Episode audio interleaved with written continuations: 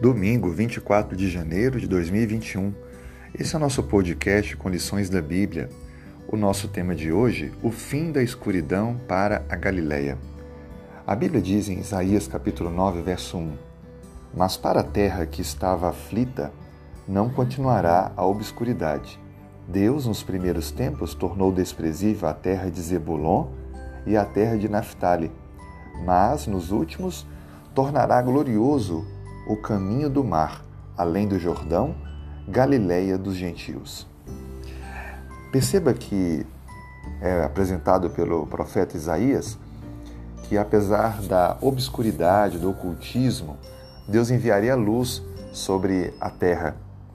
O fim da escuridão foi profetizado. E é interessante notar que foi justamente nessa região ou a região do Mar da Galileia, que aconteceu então a primeira, os primeiros territórios conquistados, a resposta ao pedido que a casa havia feito a Tiglat-Pileser III, e então foi feito as conquistas e justamente essa área, a região do Mar da Galileia, que foi uma das primeiras a ser conquistada. É claro que Deus estava trabalhando por meio deste rei ímpio mas a vitória não precisava da atuação dele. Já estava tudo predito por Deus, mas infelizmente Acas preferiu fazer uma aliança com o inimigo. Mas o que chama atenção aqui é como que Deus declara o fim da escuridão. As pessoas estavam passando um momento de distanciamento de Deus, buscando na consulta a práticas impróprias, ocultismo, a idolatria, mas Deus então revela-se e deixa claro que a sua luz invadiria toda a região. Mais tarde, esse episódio é usado para também apresentar a vinda do Messias, que nesta mesma região da Galiléia iniciaria seu ministério.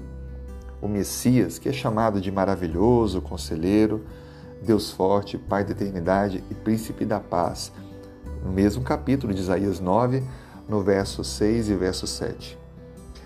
A grande lição que fica para nós é que Deus, ele sempre manifesta o seu carinho, o seu amor por nós.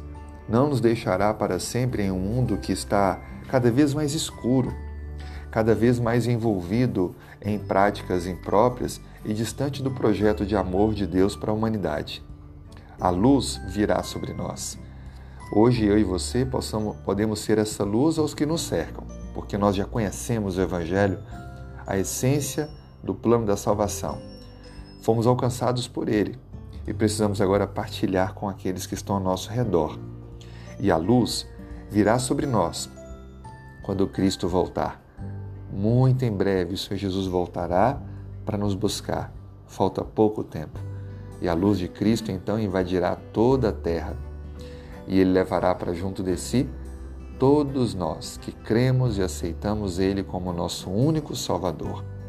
Vive esse dia com alegria e certeza da salvação, pelo perdão e a graça de Cristo. E partilhe com aqueles que você conhece, pelo seu testemunho e vida pessoal, esta mensagem de salvação. Um grande abraço, que Deus te abençoe.